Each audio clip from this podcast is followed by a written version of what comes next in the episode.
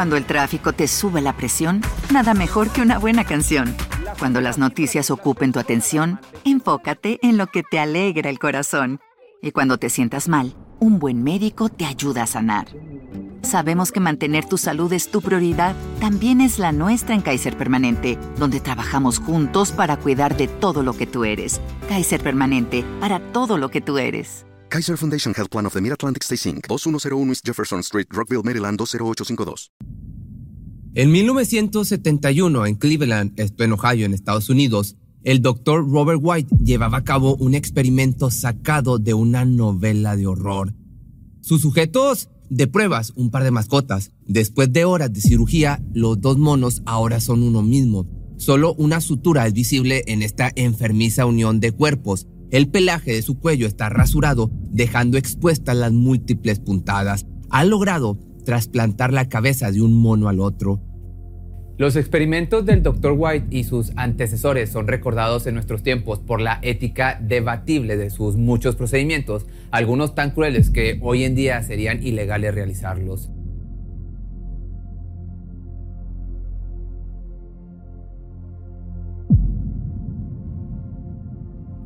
Médicos de nuestra época contemporánea aún sueñan con las posibilidades de trasplantar una cabeza humana al cuerpo de un donante. Por más espeluznante que esto suene, un trasplante exitoso podría mejorar de manera increíble la calidad de vida de una persona cuadraplégica. Y en cuanto al cuerpo donante, hay ocasiones en las que una lesión en la cabeza termina con la vida de una persona, manteniendo su cuerpo intacto. Sin embargo, el experimento de los monos es un claro ejemplo de las complicaciones que enfrentan este tipo de procedimientos. Para que el mono pueda sobrevivir la operación, sus vasos sanguíneos deben de fusionarse a través del corte. Después de terminada la cirugía, parece que ha sido un éxito, el mono despierta. A pesar de que puede respirar y que recibe flujo sanguíneo en su cabeza, no puede moverse del cuello para abajo. Es casi imposible lograr que los nervios cortados se regeneren o que nuevas terminaciones nerviosas sean creadas, incluso en un mismo organismo. Quizás ha sabido de alguien que se ha accidentado y pierde sensibilidad en alguna parte de su cuerpo, a pesar de que sus heridas sanen. El experimento del Dr. White es el primer trasplante de cabeza en la historia, pero ¿cuál fue el resultado? A pesar de la prometedora respuesta de su organismo, finalmente el macaco solo sobrevivió durante nueve días. Durante este tiempo, el mono pudo escuchar, oler, saborear, comer y seguir objetos con sus ojos, pero finalmente la respuesta inmune hizo que un organismo rechazara al otro. Durante la Guerra Fría, una época de muchos avances, los cirujanos se esmeran por superar con procedimientos experimentales al bloque contrario. Estados Unidos compite contra la Unión Soviética en la carrera armamentista, la carrera espacial y por lo visto la carrera quirúrgica, mientras que en América el Dr. White experimenta trasplantando cabezas de macacos. Los rumores de los avances de la Unión Soviética son cada vez más increíbles, especialmente después de ser testigos de una cinta que los dejó atónitos. Científicos observan con atención un filme en blanco y negro durante los últimos días en mayo del 58 en la cinta se aprecia a un hombre con una bata blanca de laboratorio, pero de pronto una figura extraña entra a cuadro. En primera instancia es difícil encontrarle forma a la cintura, pero después de analizarla por un instante, se puede apreciar el cuerpo modificado de aquel ser. Un perro adulto lleva consigo a un perro más pequeño, saturado a un costado de su nuca. Va respirando con el hocico abierto, lleva su lengua de afuera y cuelga hacia un lado de su amigo más grande. Los científicos les ofrecen un poco de leche y ambas cabezas beben del mismo recipiente.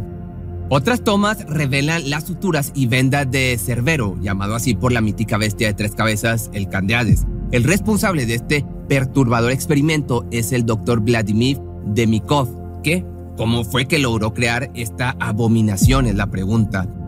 Al unir al pastor alemán con la mitad superior del perro pequeño, su objetivo es que el perro más grande bombee sangre a ambos cerebros. Después de tres horas de operación, el pastor parpadea. Una hora después mueve la cabeza.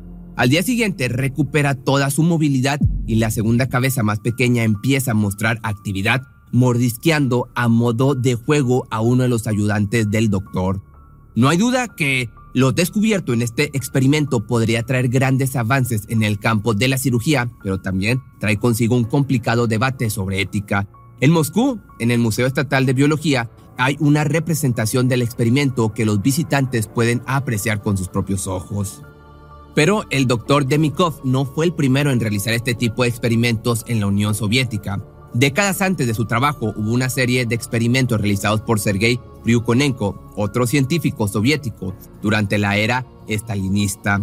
A partir del año de 1920 comenzó a desarrollar un perturbador dispositivo capaz de mantener con vida a una cabeza separada de su cuerpo. El invento del doctor es la primera máquina corazón-pulmón, la cual llama autoejecutor. A pesar del escalofriante uso en sus primeras pruebas, sería esencial en los futuros trasplantes de corazón. En el año de 1925 realiza su primera demostración. El mecanismo está compuesto por una serie de bombas automáticas, un dispositivo para sangre y dos tubos para circulación, uno para inyectar y otro para extraer la sangre bombeada. En 1940, un documental es filmado en el laboratorio del científico soviético. Este se titula Experimentos en la reanimación de organismos. En la cinta en blanco y negro, la primera meta lograda es mantener un corazón latiendo y un pulmón activo, fuera del cuerpo del organismo, solamente a través del uso de su máquina. La imagen más espeluznante del filme es probablemente cuando se muestra la cabeza de un perro sobre una mesa. El resto de su cuerpo ha sido removido y a cambio se le ha conectado al autoejecutor para mantener su suministro de oxígeno y sangre. El canino es estimulado por los científicos con el fin de demostrar que aún posee sus facultades, ajusta sus pupilas ante la luz, mueve su boca, se traga un caramelo e incluso lame su hocico. El doctor, en otra prueba, también demuestra poder traer de vuelta a la vida a un perro, haciendo justicia al nombre del documental. Para demostrar la capacidad de resucitación del sujeto de pruebas, drenan la sangre del can durante 10 minutos. Cuando el animal ha fallecido por falta de fluido vital y no responde más, se le conecta al autoejecutor. La sangre extraída se le bombea de vuelta hacia su cuerpo, haciendo que el corazón comience a funcionar nuevamente. En 1943, en una reunión con científicos estadounidenses en Nueva York, observan atónitos este filme. El perro resucitado actúa como si nada hubiera pasado. Supuestamente, los canes que fueron sometidos a este experimento vivieron vidas plenas y normales. En torno a esta increíble demostración del avance quirúrgico, el New York Times publica, la comunidad científica piensa que tras este experimento se podrían remover muchas supuestas imposibilidades biológicas y traerlas al reino de lo posible. Todos estos logros de la cirugía soviética causaban sorpresa y miedo en el bloque americano. A final de cuentas, si esto era solamente lo que publicaban, entonces la pregunta aquí era qué otros descubrimientos mantendrían tras sus fronteras. Muchos laboratorios estalinistas operaban en un bajo perfil fuera de Moscú. El trabajo que se llevaba a cabo ahí permanecía oculto en una estela de misterio. La severidad de los castigos para aquel que compartiera sin discreción los secretos y experimentos de aquellos laboratorios, mantenía a los involucrados a raya. El Instituto Soviético para la Investigación Cerebral de la Universidad Estatal de Leningrado investigaba la telepatía o comunicación biológica y aprobó nuevos programas de entrenamiento para desarrollar las habilidades precognitivas de sus militares. En Estados Unidos, por otra parte, corrían los rumores de que los rusos ya dominaban incluso la telequinesis y que podían guiar misiles con la mente. También existía el miedo de que consiguieran tomar ventaja por medio del ocultismo. En nuestros tiempos podría parecer ridículo, pero en aquel entonces los científicos americanos no podían darse el lujo de ser escépticos cuando se trataba de sus enemigos. Apenas unas décadas antes la idea de separar el átomo parecía prácticamente imposible, hasta que se creó la primera bomba nuclear. La competencia entre bloques podría parecer absurda. Invertían millones en investigación y desarrollo de cualquier nuevo avance. Los rusos lanzaron el primer satélite, entonces los americanos pusieron en órbita uno mejor. Rusia llevó a un perro al espacio, así que los estadounidenses mandaron a un chimpancé. La época de la posguerra cimentó dos principios para el desarrollo de ambos bloques mundiales. En primera instancia, se tenía una gran esperanza en toda la posibilidad científica, incluso recurriendo a la pseudociencia. Casi nada estaba fuera de las posibilidades. Por otro lado, el segundo principio que llevó a estas naciones a explorar nuevos horizontes era el miedo de que los enemigos les llevaran la delantera en algún nuevo descubrimiento. Entonces, al ver estas perturbadoras cintas de experimentos en organismos vivos, para los americanos era difícil pensar en cómo superar aquella hazaña. No cabe duda que la Guerra Fría fue una época de un progreso desenfrenado, pero también de mucha propaganda. En su momento, los científicos americanos no lo sabían, pero la cabeza conectada al autoejecutor solo sobrevivió unos minutos y no unas horas como les habían hecho creer. Los perros resucitados por el doctor Biokonenko no vivían vidas plenas y normales, pues salían con daño cerebral y sobrevivían apenas unos cuantos días.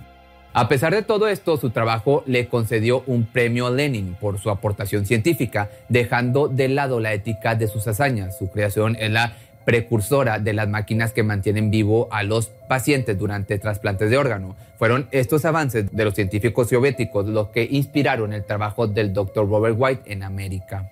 El neurocirujano tenía la idea de poder salvar heridas con traumatismos y graves amputaciones siempre y cuando su cerebro estuviera en buen estado. Al trabajar en las salas de urgencias, White había sido testigo de todo tipo de heridas, personas que sufrieron traumatismos graves en su cabeza, destruyendo su cráneo y su cerebro, pero con el cuerpo intacto, y también pacientes cuyo cuerpo había sido dañado, pero mantenían su cabeza intacta. Los avances y descubrimientos médicos hicieron posible el trasplante de órganos vitales, pero si alguien iba a explorar la posibilidad de trasplantar una cabeza, sería él. El doctor pone manos a la obra y en uno de sus primeros experimentos toma a un macaco y le extrae el cerebro. White conecta el órgano a una máquina que le bombea sangre oxigenada, evitando la muerte del tejido. Al conectar el cerebro a un lector de señales nerviosas, las gráficas confirman la actividad neuronal. Si bien es difícil saber qué es lo que piensa un animal ante todos los estímulos de su entorno. No puedo imaginar cuáles serían los pensamientos de un cerebro separado de su cuerpo, privado completamente del mundo exterior. Dejando de lado lo tétrico de la prueba, White había vencido una de las mayores debilidades del cerebro, la falta de oxígeno.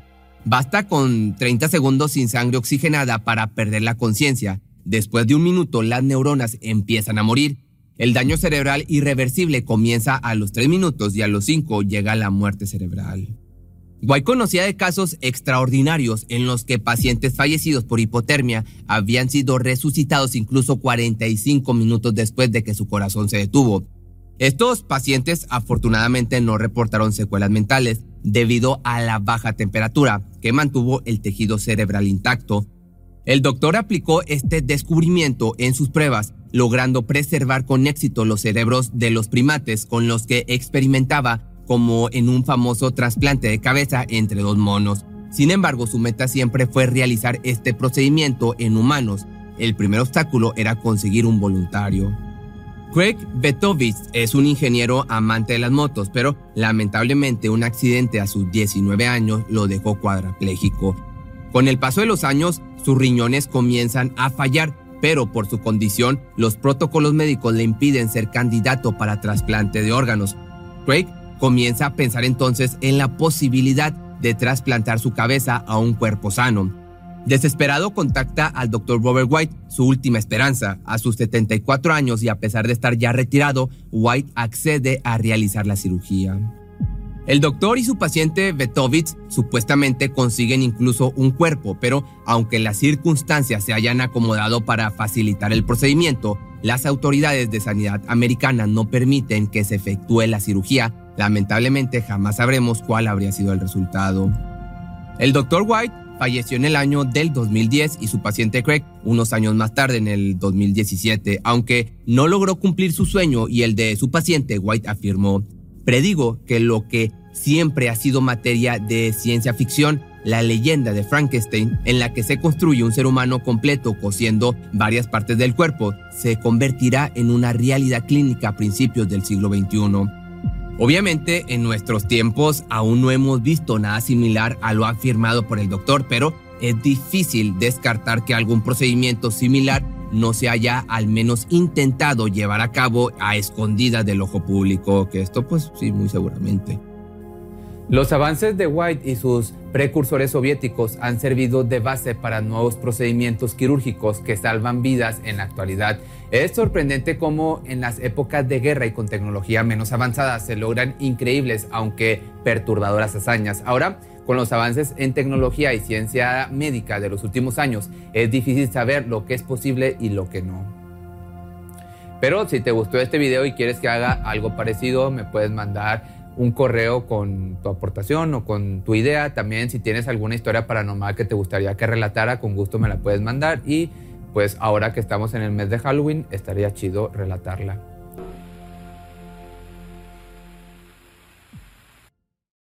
Cuando el tráfico te sube la presión, nada mejor que una buena canción. Cuando las noticias ocupen tu atención, enfócate en lo que te alegra el corazón. Y cuando te sientas mal, un buen médico te ayuda a sanar. Sabemos que mantener tu salud es tu prioridad, también es la nuestra en Kaiser Permanente, donde trabajamos juntos para cuidar de todo lo que tú eres. Kaiser Permanente, para todo lo que tú eres. Kaiser Foundation Health Plan of the Mid-Atlantic Stay Inc., 2101 East Jefferson Street, Rockville, Maryland 20852. ¿No se merece tu familia lo mejor? Entonces, ¿por qué no los mejores huevos? Ahora, Egglands Best están disponibles en deliciosas opciones. Huevos clásicos, de gallina libre de jaula y orgánicos de Egglands, que ofrecen un sabor más delicioso y fresco de granja que le encantará a tu familia. En comparación con los huevos ordinarios, Egglands Best contiene la mejor nutrición como 6 veces más vitamina D, 10 veces más vitamina E y el doble de omega 3 y B12. Solo Egglands Mejor sabor, mejor nutrición, mejores huevos. Visita egglandsbest.com para más información.